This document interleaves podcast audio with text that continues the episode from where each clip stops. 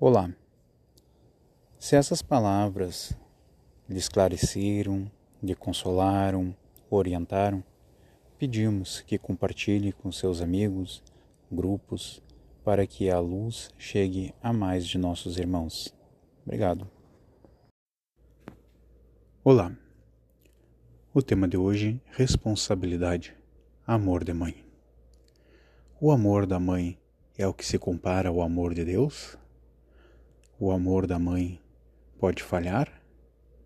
Por que relações de inimigos dentro do mesmo lar entre filhos e mães? E aquelas famílias unidas através dos filhos e o amor da própria mãe. Mães, avós, bisavós. Esse tema para nós conduzir e orientar as nossas reflexões a atual presidente do Grupo Espírita Mensageiros da Paz, mãe, avó, uma das trabalhadoras e uma das lideranças da cidade do Espiritismo, Marilene da Luz Gregory. Boa noite, meus irmãos e minhas irmãs, encarnados e desencarnados aqui presentes. Neste primeiro momento, agradecendo a Deus, a Jesus, a espiritualidade amiga desta casa, por podermos mais uma vez aqui estarmos nesta noite. Recebendo as bênçãos, recebendo o amparo, e que com isso possamos nós nos fortalecermos para cada vez estarmos prontos, cada vez melhor, mais fortes para todos os embates que a vida ainda nos reserva. É a nossa fortaleza na fé e na confiança em Deus que faz com que nós possamos estar sempre prontos. E é isso que nós precisamos. Então, na noite de hoje, nós vamos conversar um pouco sobre a responsabilidade, o amor de mãe. Vendo que se aproxima a comemoração do Dia das Mães. Então nós vamos conversar um pouco. Geralmente se conversa nessas datas sobre a questão de Maria, a mãe de Jesus. Importantíssimo, ano passado nós falamos exatamente sobre isso. E esse ano, então, nós vamos estar falando nas mães, nós, as mães de hoje, as mães que estão aqui encarnadas, e batalhando pela sua vida e pela vida dos seus filhos. Nós nos baseamos para este trabalho basicamente no Evangelho e no Livro dos Espíritos. Pegamos alguma passagem entre a terra e o céu e também uh, pegamos um texto da Federação Espírita do Paraná, muito interessante. Então, juntando esse material, deu como resultado o que nós vamos estar apresentando aqui. Então, nós começamos né, com o pensamento que, embora as mães devam ser lembradas todos os dias, é no segundo domingo de maio que elas são homenageadas no Brasil. E aí nós não vamos entrar no assunto da origem, como aconteceu a história, porque no momento né, não, não nos cabe isso. Se tornar mãe é o sonho de muitas mulheres. Muitas, não todas, muitas. Para outras, a gravidez pode acontecer de uma maneira inesperada. O fato é que ser mãe muda a vida de uma mulher, desde a gestação, passando pelo nascimento, desenvolvimento e criação de um filho. Então, nós sabemos que a maioria das mulheres, digamos assim, né, desde que chegam à adolescência, chegando já mais para o lado da vida adulta, pretendem e querem ser mães, mas muitas não querem, devido a uma série de fatores. Umas delas, principalmente porque a gravidez deforma o corpo. E se eu quero manter o meu lindo corpo, eu não posso ficar grávida, porque depois o meu corpo não volta mais a ser aquilo que era, a não ser, né, quem tem muito dinheiro, e aí pode lá fazer os procedimentos que existem, estéticos e tal. E, assim como as atrizes aí que a gente vê, né? Ganham o filho numa semana, na outra semana elas estão perfeitas. Mas isso é para umas poucas mulheres, não é para a maioria das mulheres. Então, tem aquelas que não querem e tudo bem. Do ponto de vista espiritual, o que significa ser mãe? A doutrina espírita esclarece que se trata de um compromisso importante, porque ao gerar um filho, assume-se um compromisso perante a lei de Deus, oferecendo oportunidade para que um espírito, por meio da reencarnação, possa evoluir, cabendo aos pais o amparo necessário para sua caminhada de novos aprendizados. Então, segundo a doutrina espírita, segundo aquilo que nós conhecemos e que nós sabemos através dessa doutrina, né, assumir a gestação de um filho é um grande compromisso. E quando nós aqui estamos falando né, em filho, em maternidade, junte-se a isso, porque a lei é a mesma, a paternidade. E até porque hoje em dia, na sociedade em que nós vivemos, tem muita mãe que é mãe e pai e tem muito pai que é pai e mãe. Então, é, é, não dá mais assim, para separar. A gente fala em maternidade no sentido de que a, é, a mulher é quem gera, né? Mas os dois são, no caso, responsáveis. Mas, então, falando da questão da maternidade, quando a mulher aceita, né? Lá no plano espiritual, lá quando está fazendo o seu programa reencarnatório, aceita ser mãe, ela lá está assumindo o grande compromisso, que é gerar um ser e depois ter que cuidar dele em todos os sentidos. Não é só no sentido físico, do desenvolvimento físico. Muito mais importante que o desenvolvimento físico é sim o que ela vai trabalhar com ele no seu desenvolvimento para a sua evolução espiritual. Diz no Evangelho, no capítulo 14, no item 9, né?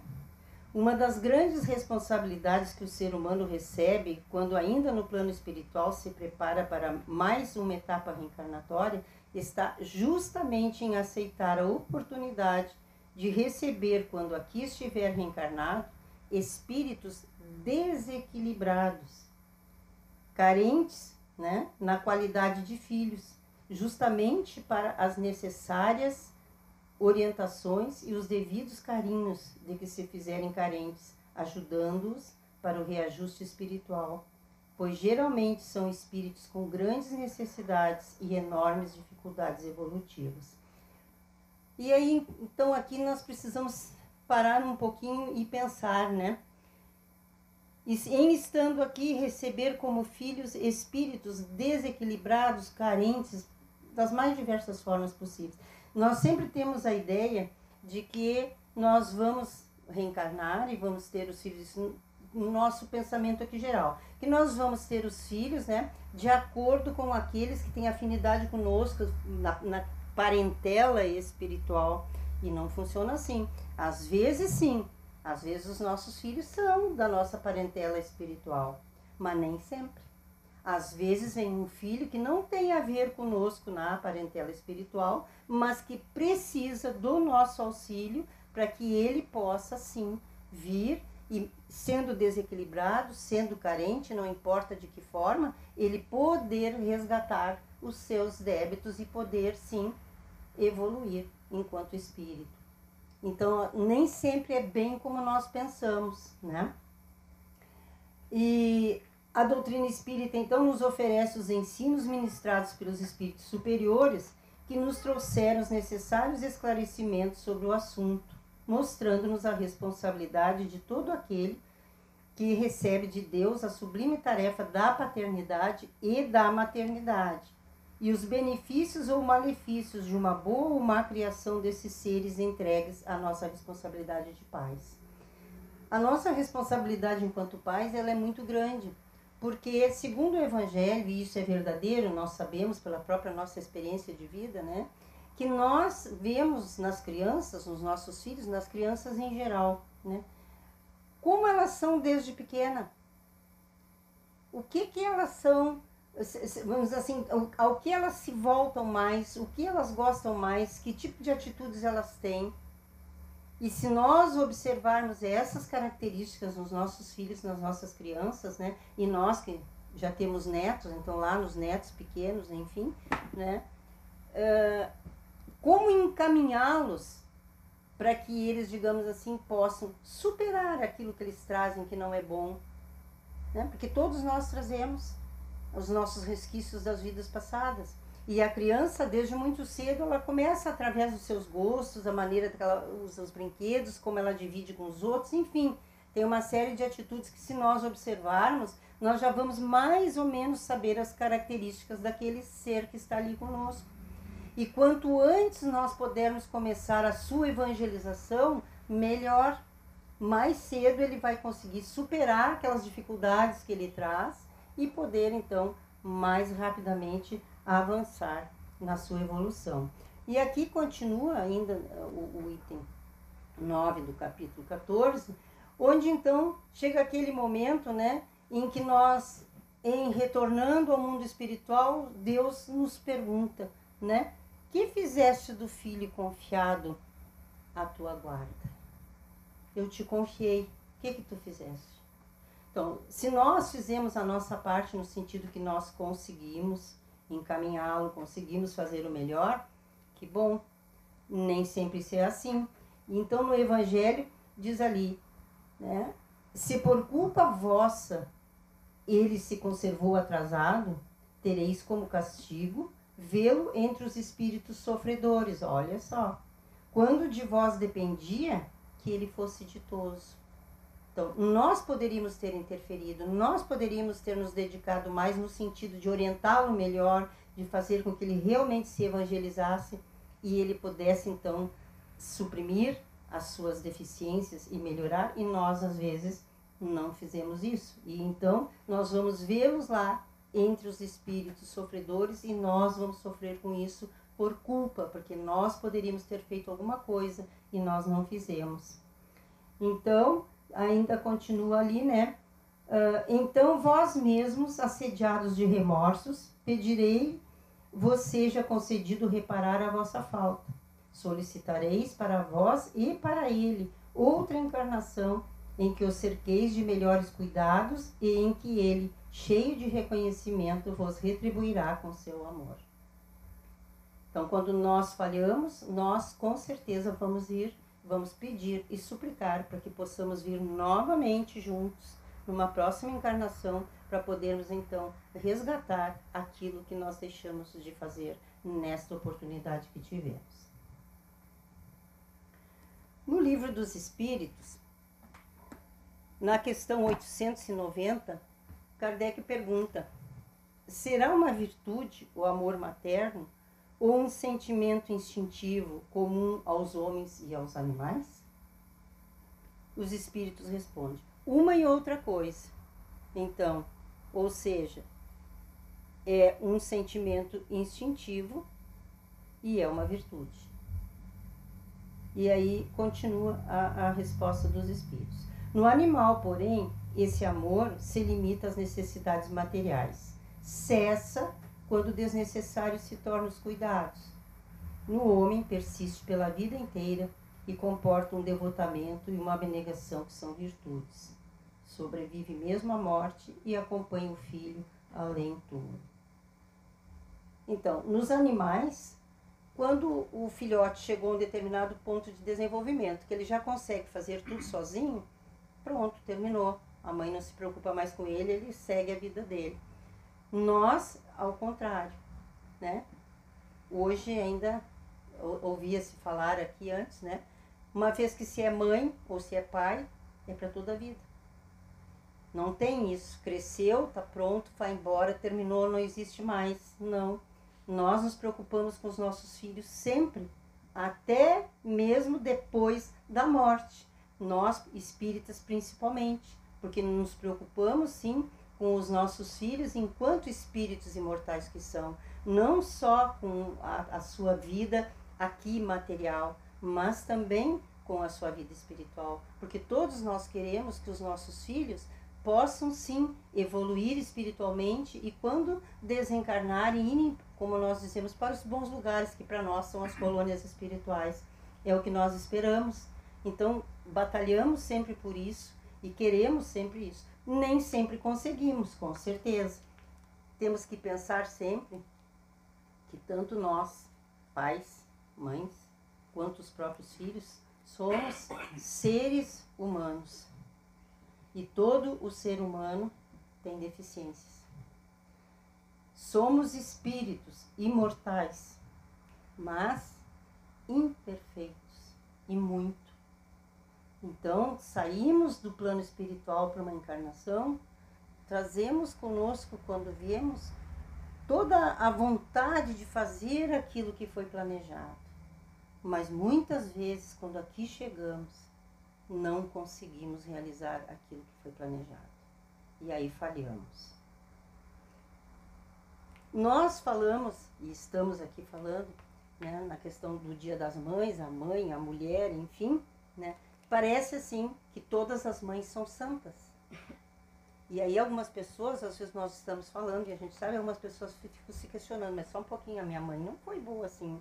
A minha mãe para mim. Né? Só falam coisas boas? Não. Aqui no livro dos Espíritos, né? Continuando, a questão 890 é essa que está ali, e continuando na 891, Kardec pergunta: estando em a natureza o amor materno, como é que há mães que odeiam os filhos e não raro desde a infância desses?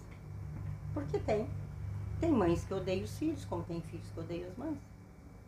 Normal. O que, que os espíritos respondem? Às vezes é uma prova que o espírito do filho escolheu, ou uma expiação, se aconteceu, aconteceu ter sido mau pai ou mãe perversa ou mau filho noutra existência. Então, sem outra existência, eu fui um mau filho e agora então para mim resgatar o meu débito, eu procuro vir, peço lá na hora do nosso planejamento, aonde tenha uma mãe que não vai ser para mim aquela santa não, porque eu não mereço, eu tenho que aprender, eu preciso, preciso espiar, né? Então, vamos ter sempre as coisas de acordo com as necessidades. Em todos os casos, a mãe má não pode deixar de ser animada por um mau espírito que procura criar embaraços ao filho, a fim de que sucumba na prova que buscou. Então, o filho veio buscar a prova, mas às vezes um mau espírito atrapalha isso aí. Ah, essa violação das leis da natureza não ficará impune e o espírito do filho será recompensado pelos obstáculos que haja triunfado. E a seguinte, 892, quando os filhos causam desgostos aos pais, não tem estes desculpa para o fato de não lhes dispensarem a ternura de que os fariam objeto em caso contrário? Não, porque isso representa um encargo que lhes é confiado e a missão deles consiste em se esforçarem por encaminhar os filhos para o bem.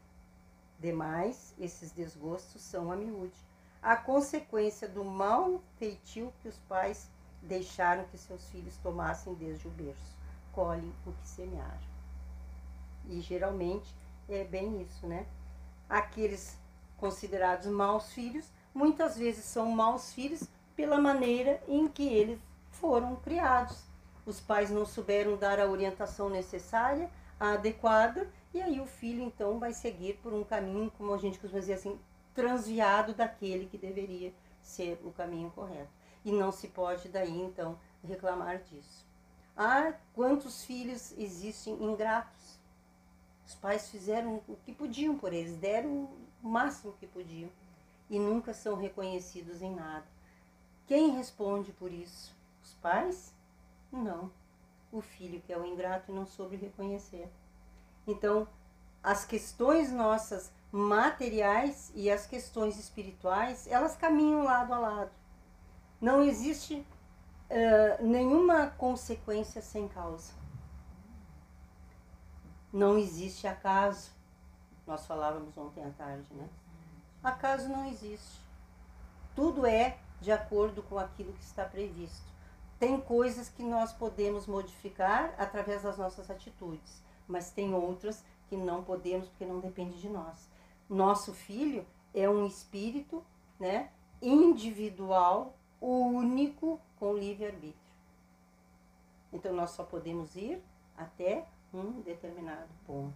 A partir daí, não mais. Então é uma série de coisas. A gente iria ficar falando aqui a noite inteira, né? Então, uma percepção espiritual sobre a mulher. É difícil descrever em poucas linhas o papel da mulher na sociedade. Afinal, a figura feminina ocupa, ocupa diferentes funções que se completam: mulher, mãe, filha, profissional, dona de casa, entre tantas outras responsabilidades, né? Que a mulher tem quantas responsabilidades. E a mulher é aquele ser que consegue fazer duas, três, quatro coisas ao mesmo tempo. Que os homens têm grande dificuldade. Eles às vezes no máximo conseguem duas. E olha lá, ainda com problema. Nós mulheres temos essa facilidade, né? Até porque com certeza Deus já nos criou, né, com algum organismo um pouco diferente que nós conseguimos fazer essas coisas. Embora né, ainda existam até os dias de hoje a discriminação e o desrespeito aos direitos em diferentes culturas do mundo, muitas culturas ainda não respeitam as mulheres, né? As mulheres ficam sempre em segundo plano, as mulheres têm que andar lá atrás do marido, não sei quantos passos e por aí vai. Mas são culturas, né? Existe ainda hoje, não deveria mais pela evolução do mundo, mas ainda existe. Ao longo dos séculos, muitas conquistas foram alcançadas. Então, historicamente, a gente tem um número incontável de mulheres que marcou a trajetória humana com seus exemplos de coragem e, ao mesmo tempo, sensibilidade da alma feminina. Pensadoras, cientistas, artistas, educadoras, guerreiras que ofereceram valiosa contribuição para que fosse possível construir novos caminhos. Não vamos nem citar nome porque seríamos injustos, porque tem muitas, muitas. Madre Teresa de Calcutá, né, Irmã Dulce, por aí vai. É uma infinidade. Então, realmente, há historicamente muitas mulheres, né, começando lá Joana d'Arc, lembrando, se destacaram em todos os campos, na política, enfim. E quando nós falamos então em maternidade, é responsabilidade realmente. É um grande compromisso. E por isso deveriam os casais, quando resolvem ter filhos, realmente estarem prontos para a maternidade, paternidade. Muitas vezes as pessoas têm filho sem estar prontos. E aí depois os problemas. Quantas vezes a gente vê um casal novo, jovem, a mulher estando gestante e já o casamento terminou. O marido já foi embora, não, mas aí ela continua ali gestando o filho. Né? Então, são as coisas. Porque não se dão conta realmente de quão grande é essa responsabilidade, esse compromisso. Juntando-se a isso, a dose enorme que tem que ter de amor, paciência, energia física, mental, para poder conseguir cuidar desse serzinho, doação, capacidade de dar afeto e demonstrar alegria. Às vezes com uma dor, às vezes sofrendo por N problemas, o filho chega com um sorriso, tem que atender o seu filho e estar alegre para o seu filho, independente daquilo que vai no seu coração. Então toda mãe é uma guerreira. E aí entra principalmente as mães, né, que ou grávidas ou com os filhos recém-nascidos ou filhos ainda muito pequenos, ficam sozinhas e têm que cuidar de tudo. E um filho tem realmente um custo muito grande de criação, desde pequeno, em todas as coisas que necessita, em termos da, da sua saúde, né, física, mental, enfim, alimentação e tudo mais. Depois a questão da educação e realmente os gastos são grandes. Então, as mulheres são realmente guerreiras. Elas não deixam os filhos passar necessidade. Ela pode passar.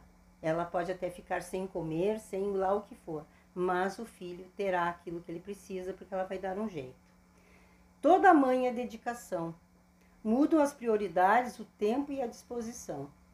Então, há quem pense né, que as mães são naturalmente carinhosas, dedicadas, compreensivas. Nem sempre. Muitas jovens não têm nada disso. Mas, depois que tem o seu filho, pouco a pouco ela vai ter que ir aprendendo a como lidar com essa criança.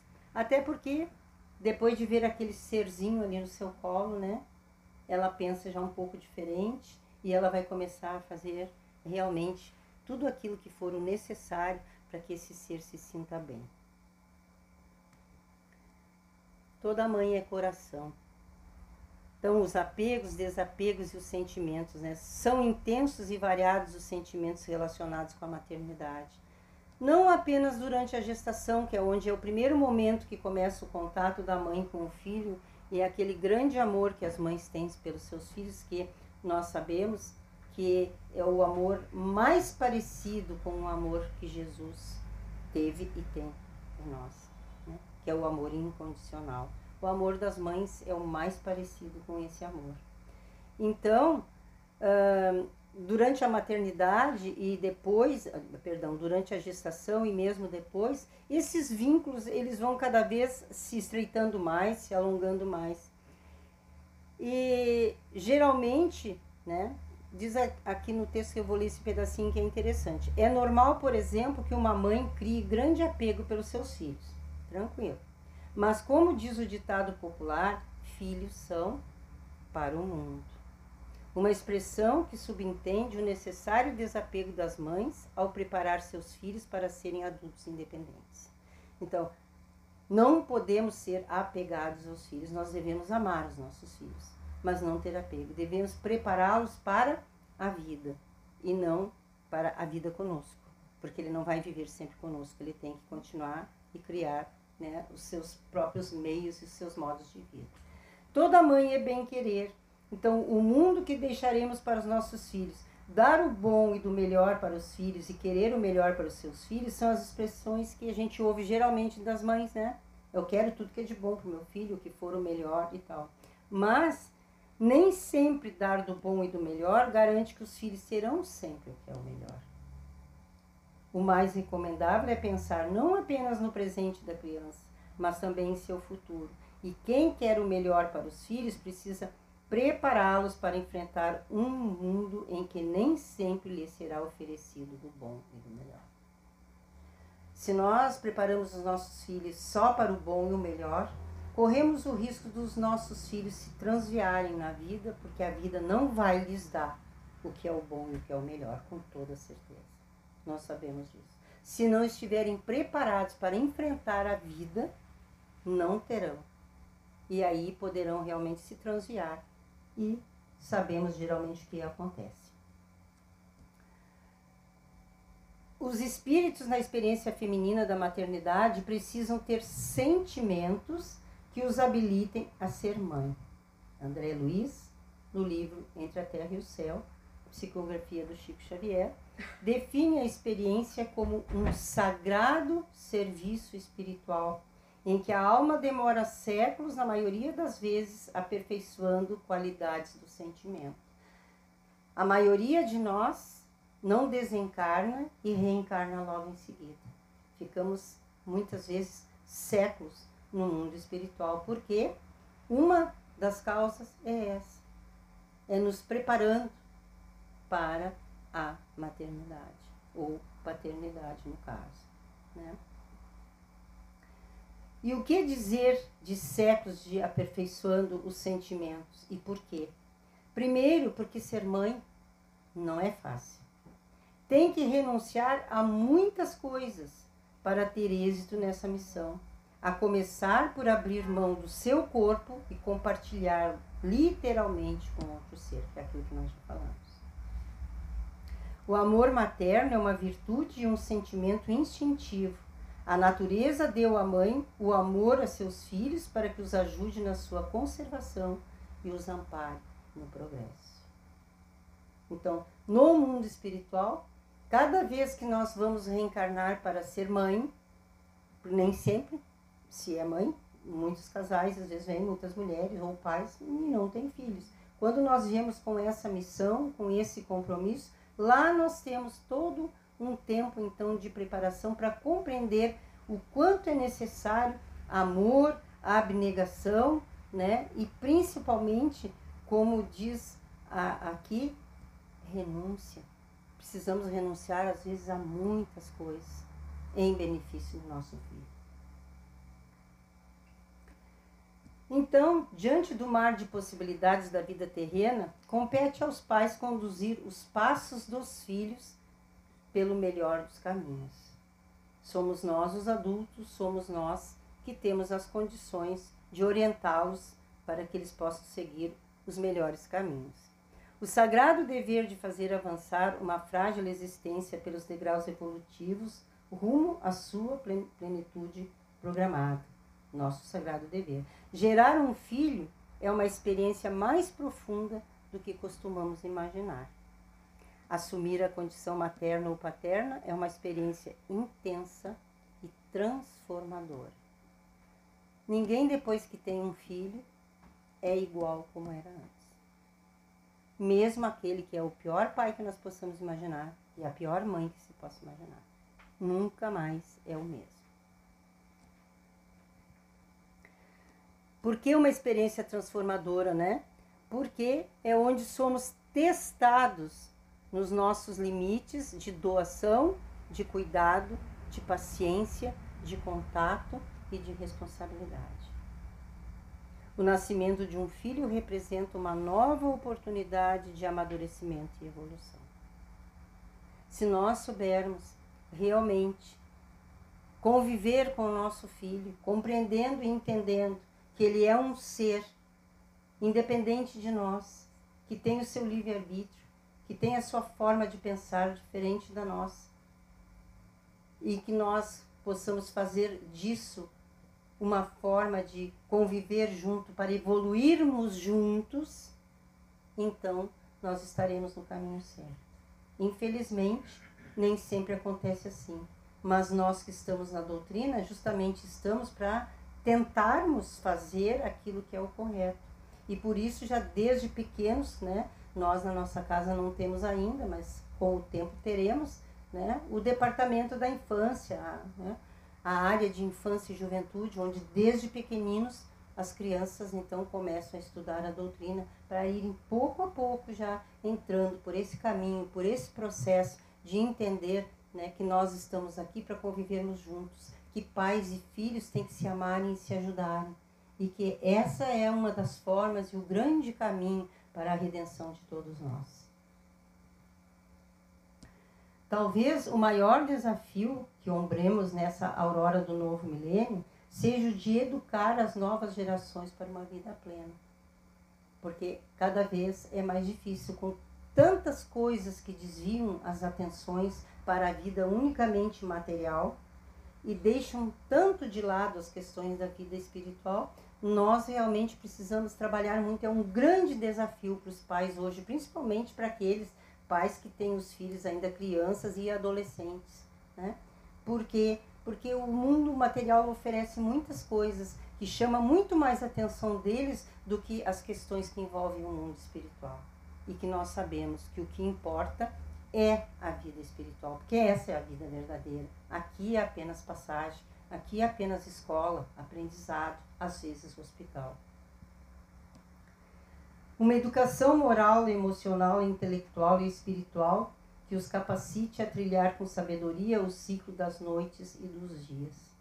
Sementes lançadas na mais tenra idade, flores e frutos que embelezarão a jornada existencial que se inicia é aquilo que nós já falamos. Quanto antes nós iniciarmos o nosso trabalho de evangelização dos nossos filhos, que não necessariamente importante que na casa espírita tenha, mas nós na nossa casa podemos, à medida que nós ensinamos os nossos filhos a orarem, à medida que nós chamamos os nossos filhos desde pequeno para participar do evangelho no lar e por aí vai, tudo são formas de evangelização. E aqui então, já nos encaminhando para o encerramento, né, umas palavras da Madre Teresa de Calcutá que são realmente assim lindíssimas e que têm um grande fundamento. Então ela diz: Ensinarás a voar, mas não voarão o teu voo. Ensinarás a sonhar, mas não sonharão o teu sonho. Ensinarás a viver, mas não viverão a tua vida. Ensinarás a cantar, mas não cantarão a tua canção. Ensinarás a pensar, mas não pensarão como tu. Porém saberás que cada vez que voem, sonham, vivam, cantem e pensem, estará a semente do caminho ensinado e aprendido. Então, se nós ensinamos para os nossos filhos o caminho, não importa que eles não pensem como nós, não trilhem os mesmos caminhos, os mesmos pensamentos.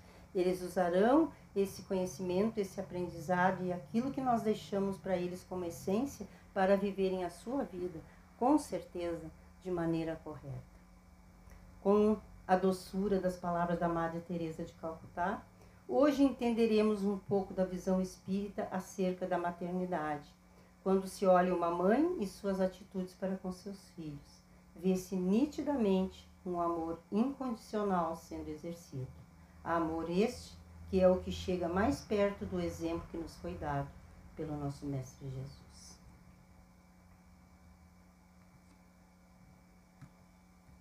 O que, que houve? O que, que houve com o moço? O que, que houve com o nosso moço? Não há de ser Vamos aqui. Mãe é quem fica. Rodrigo Depois que todos vão, depois que a luz se apaga, depois que todos dormem, mãe fica. Às vezes não fica em presença física, mas mãe sempre fica. Uma vez que você tem um filho, nunca mais seu coração estará inteiramente onde você estiver. Uma parte sempre fica. Fica neles. Se eles comeram, se dormiram na hora certa, se brincaram como deveriam, se a professora da escola é gentil, se o amiguinho parou de bater, se o pai lembrou de dar um remédio. Mãe fica. Fica entalada no escorregador do espaço kids para brincar com a cria. Fica espremida no canto da cama de madrugada para se certificar que a tosse melhorou. Fica com o resto da comida do filho para não perder mais tempo cozinhando. É quando a gente fica que nasce a mãe. Na presença inteira, no olhar atento, nos braços que embalam, no colo que acolhe. Mãe é quem fica quando o chão some sob os pés, quando todo mundo vai embora, quando as certezas se desfazem,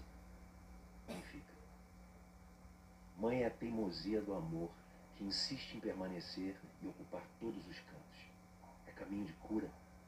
Nada jamais será mais transformador do que amar um filho. E nada jamais será mais fortalecedor que ser amado por uma mãe.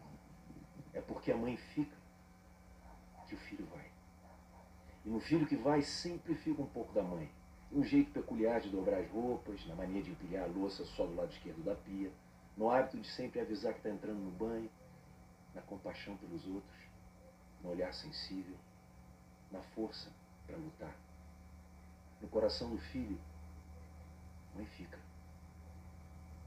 Feliz dia para todas as mães.